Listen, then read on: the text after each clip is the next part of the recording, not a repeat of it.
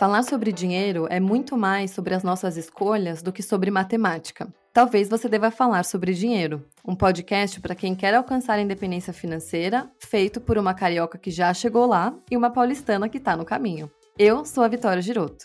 E eu sou a Carol Frigério. Aqui, falar de dinheiro não é tabu e a gente ama. Bora?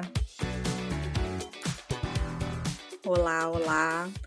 É, quando eu e a Vicky pensamos em fazer alguns episódios individuais, a gente teve essa ideia.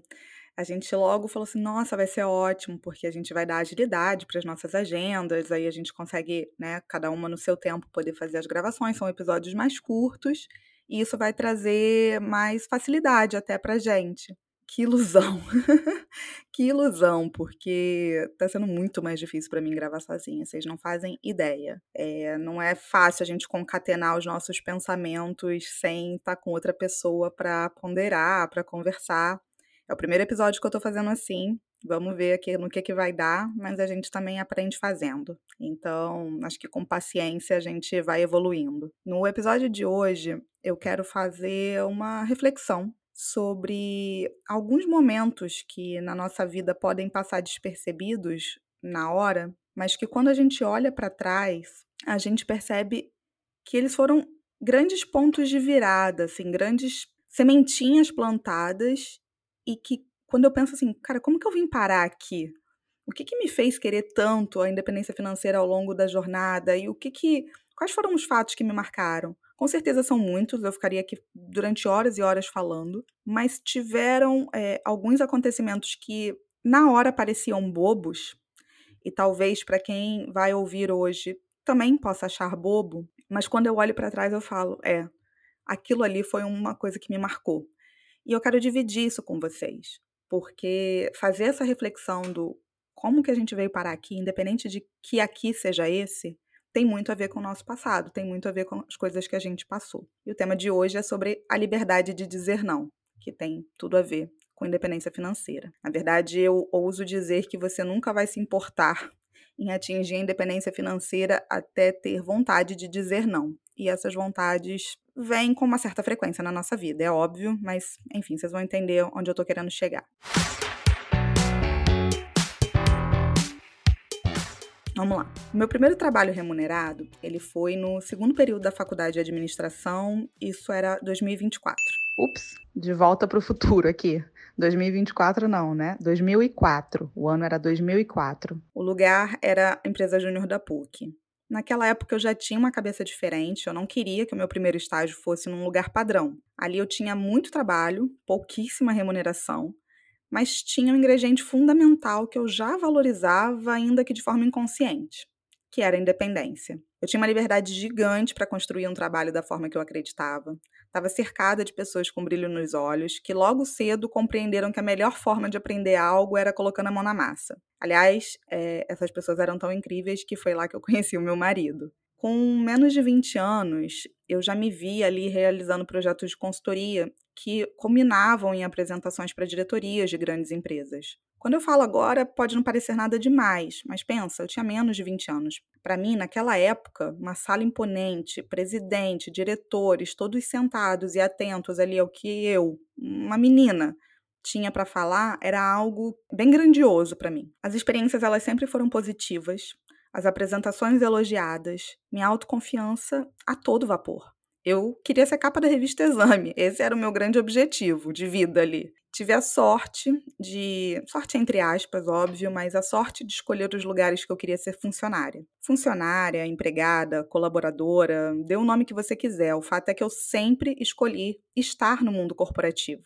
E desde outubro de 2004 até a presente data, mesmo com as mudanças que eu fiz é, recentemente na minha vida, que fica para um, um próximo episódio, não teve um dia sequer, exceto pelas férias, que eu tenha ficado sem trabalhar. Mas aí veio a vida, sempre ela. E dizem que uma das melhores formas de aprender é errando.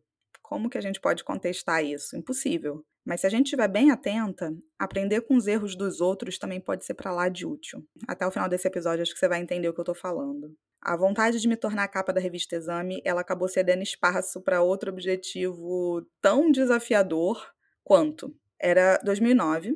Eu trabalhava em uma grande consultoria de gestão E foi justamente nessa empresa, que era o meu grande sonho de consumo, que eu tive os meus maiores aprendizados para a independência financeira. Eu adorava o meu chefe, a equipe, as possibilidades que a empresa oferecia e todo o reconhecimento que eu tinha ali. Eu realmente me sentia reconhecida. É, e isso era tangibilizado nos fatos, digamos assim. Apenas para citar um exemplo. Anualmente havia um ranking para o pagamento de bônus, através de uma curva forçada que eles faziam, no qual somente 5% poderiam ser enquadrados ali na classificação máxima, que eles chamavam de at the very top, é, como se fosse no, no topo. Foi lá que eu fiquei enquanto eu estava. Eu me doava para o trabalho, mas o trabalho me doava de volta. Justo. Estava recebendo ali os sinais que estava no caminho correto. Será? Bem, era uma sexta-feira qualquer até que o meu chefe me avisou. Carol, preciso que a segunda-feira você entre de férias. Isso numa sexta, ele me falando que segunda-feira precisava entrar de férias. Aí eu, inocente, respondi, tá, mas qual segunda? E ele, bom, da semana que vem. É, eu não tenho mais budget, orçamento, é, para lançar suas horas nesses projetos, nesse projeto que você está, porque ele terminou. Eu achava que o próximo projeto ia começar semana que vem, mas o cliente ainda não aprovou. Eu preciso que você entre de férias e lance as suas horas na rubrica de férias para não queimar a verba que já está no talo. Aí eu, bom, é, me manda para o pool. Pool, para quem não sabe, é, uma, é um termo bem específico de consultoria mesmo. É um nome carinhoso, assim, dado ao banco de profissionais dos 100 projetos que é algo completamente normal em consultoria, diga-se de passagem, porque entre um projeto e outro tem um período ali de entre safas. Mas ele falou: não dá, Carol. Se eu te mandar para o pool, outro projeto vai acabar te pegando e eu preciso de você nesse que eu tô para fechar. Bom, esse era o prêmio. Eu era tão valorizada a ponto de não poder aguardar um outro projeto, porque eu teria o risco de ser roubada por outro. Eu amava, amo, e eu acho que eu sempre amarei tirar férias. Mas ver a Ana Maria Braga definitivamente não estava nos meus planos. Férias para mim era algo super sagrado, algo que eu sonhava, que eu planejava para aproveitar ao máximo. Sinônimo para mim naquela época de liberdade incondicional.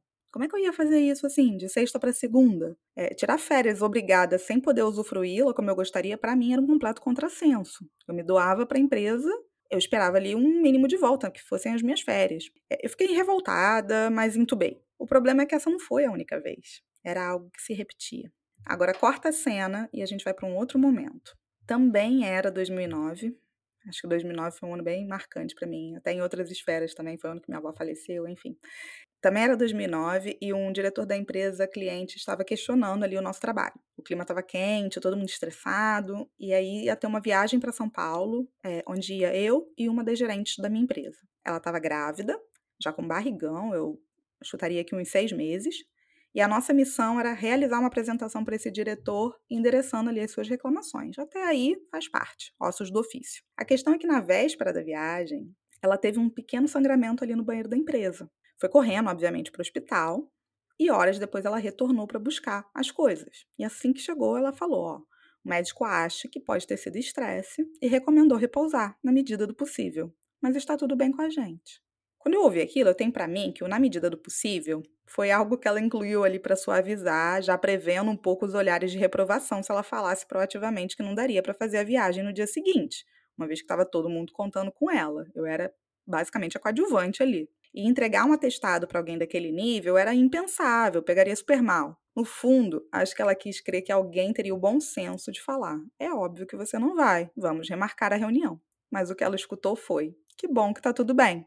Vai para casa descansar porque amanhã vocês viajam para São Paulo. Eu estava ali, ninguém me contou. O meu semblante de decepção foi tão grande quando eu vi que essa seria a resposta, que essa cena ela ficou cravada assim na minha memória. Eu, eu lembro onde eu estava sentada, eu consigo visualizar o meu próprio rosto nessa cena toda vez que eu a relembro. Se essa era a postura de uma empresa e pessoas que eu admirava, Imagina o resto. No auge dos meus 23, eu podia me dar ao luxo de viver para o trabalho. Eu podia me dar ao luxo de ainda ser bancada pelos meus pais e conseguir economizar absolutamente tudo que eu ganhava. Essa era eu lá atrás. Eu podia me dar o luxo de dizer não, se fosse preciso. Mas e ela? Por que ela não disse não? Aquilo ali não saía da minha cabeça e durante o voo eu não me aguentei. Por que, você aceitou fazer essa reunião? Acabei perguntando. Não era melhor remarcar? Ela respondeu: Carol, você viu até que eu tentei. Aí eu, mas por que, que você não falou explicitamente que era melhor remarcar? Ah, eu até queria, mas eu não tenho esse poder de escolha. E daqui a pouco já vem a licença maternidade, não quero criar problema agora e ficar com essa marca. Eu preciso desse emprego quando eu voltar, né? Essa foi a fala dela, não necessariamente com essas palavras, mas foi o recado que ela me deu.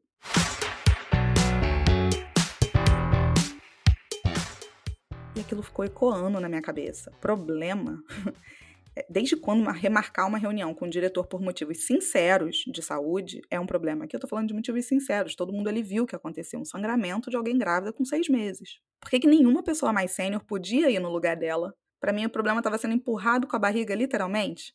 Acho que ali o meu sonho de ser capa da revista Exame começou a ruir. A reunião foi tida como um sucesso, o diretor baixou a guarda e entendeu os argumentos que a gente tinha para dar. Mas espera aí, sucesso para quem? Isso martelava ali na minha cabeça. É para isso que eu estou trabalhando? Para não ter poder de escolha justamente quando eu mais precisar? Eu não queria isso para mim. Eu não queria que, diante de uma situação que fosse realmente importante dizer não, eu me sentisse sem saída. Eu sentia que o caso bobo ali das férias era um só um aperitivo do que estava por vir. Se eu já tinha a noção, porque essa noção para mim veio bem cedo, quando eu já contei essa história que eu li o Pai Rico, Pai Pobre, aos 17, 18, no segundo período da faculdade, para mim aquilo virou uma chave. Mas se eu já tinha noção que economizar e investir para o futuro era importante, a partir dali eu já não tinha mais dúvidas. Alcançar a independência financeira virou um mantra para mim, um mantra. E eu acredito que qualquer grande objetivo na vida deve nascer de um porquê. E esse porquê varia.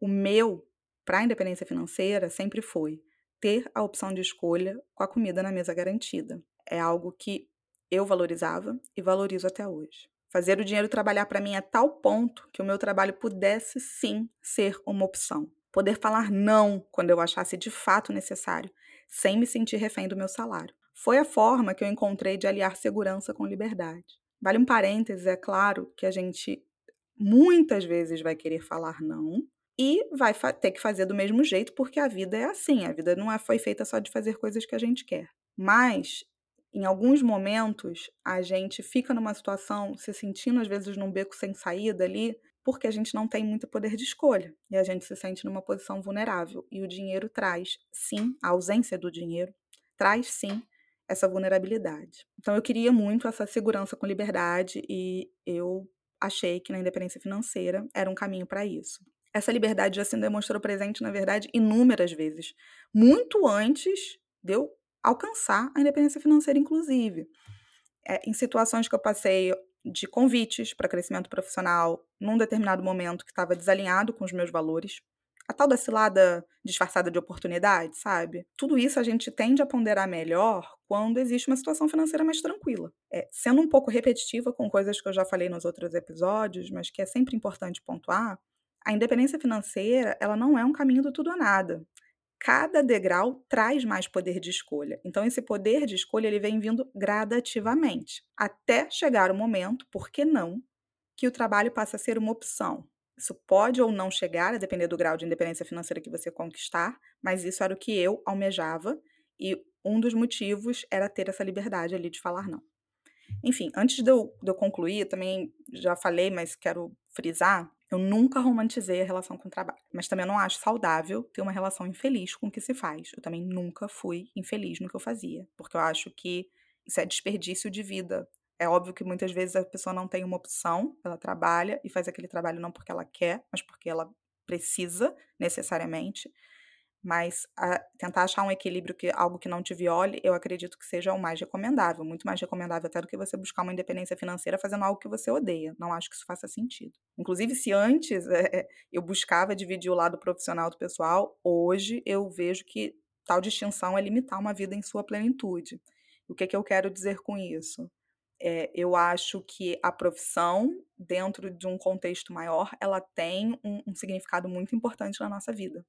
Ela, só que ela não pode ser a única coisa, né? Ela está alinhada com várias outras. Mas eu acho que fazer uma distinção do tipo, esse lado profissional aqui, eu, eu viro uma chave não acesso mais, é uma coisa totalmente à parte da minha vida, é limitar, sim, a vida na sua plenitude, porque, como eu disse, o trabalho para mim ele está inserido, né? Ele está inserido. Se eu estivesse fazendo um, um esquema aqui, infelizmente eu não vou poder desenhar, mas se eu estivesse fazendo um retângulo, eu tenho várias bolinhas dentro desse retângulo, eu tenho família, os meus hobbies e o trabalho aparece ali dentro também, tá? Ele não aparece fora do retângulo. Enfim, Para não me alongar demais, eu, eu acho que vale até um episódio específico sobre a nossa relação com o trabalho, mas a reflexão final que eu quero deixar aqui é: existe uma diferença muito grande entre fazer coisas que não gostamos e fazer coisas que violam os nossos valores. E valores pessoais aqui vão muito além de só, entre aspas, valores éticos, tá? Lembram dos meus exemplos, do meu exemplo das férias aquilo era um valor importante para mim. Não é uma questão de ética ali, de alguém estava sendo antiético, não era isso, mas era um valor, era algo que eu valorizava muito grande. Talvez a pessoa que estava do meu lado não valorizasse férias tanto assim. Quando a gente começa a ter os nossos valores, aquilo que para a gente é importante, sendo violados é, de forma recorrente, isso potencialmente causa muita frustração. E eu acho que você nunca vai se importar em atingir a independência financeira até você ter a real vontade de dizer não. Ou então, vir alguém sem poder dizer não como foi o caso da grávida que eu expliquei, e pensar que essa pessoa poderia ser você. Em qual degrau da jornada para a independência financeira você se encontra? E em qual degrau você quer estar quando você tiver 60, 70 anos? Fica aqui a reflexão. Eu tenho uma máxima que eu acho que é ótima para encerrar esse episódio, que é a melhor hora para você buscar a sua independência financeira é quando você ama o seu trabalho, quando você gosta do que você faz e você está feliz e está ali investindo para o seu futuro. Essa é a melhor hora. A segunda melhor hora é quando você não gosta, ou seja, tentar, nos dois casos, investir algo para o seu futuro é essencial. Por quê? O que você está vivendo hoje não necessariamente significa aquilo que você vai valorizar no futuro. Então, se antes, aos 20 anos, eu achava que eu queria ser capa da revista Exame e esse sonho foi ruindo ao longo do tempo, eu não posso projetar que eu tô, tava ali no meu trabalho, no, no meu emprego dos sonhos, fechar os olhos para todo o resto do que está acontecendo e falar assim: não, eu vou morrer trabalhando aqui porque eu amo aquilo que eu faço. Legal, mas aquilo pode mudar. E se mudar, faz como? Essa é a reflexão de hoje. A gente se vê daqui a 15 dias. Espero que vocês tenham gostado. Foi difícil para mim fazer esse episódio sozinha, mas eu vou aprendendo aos poucos. Um beijo, tchau.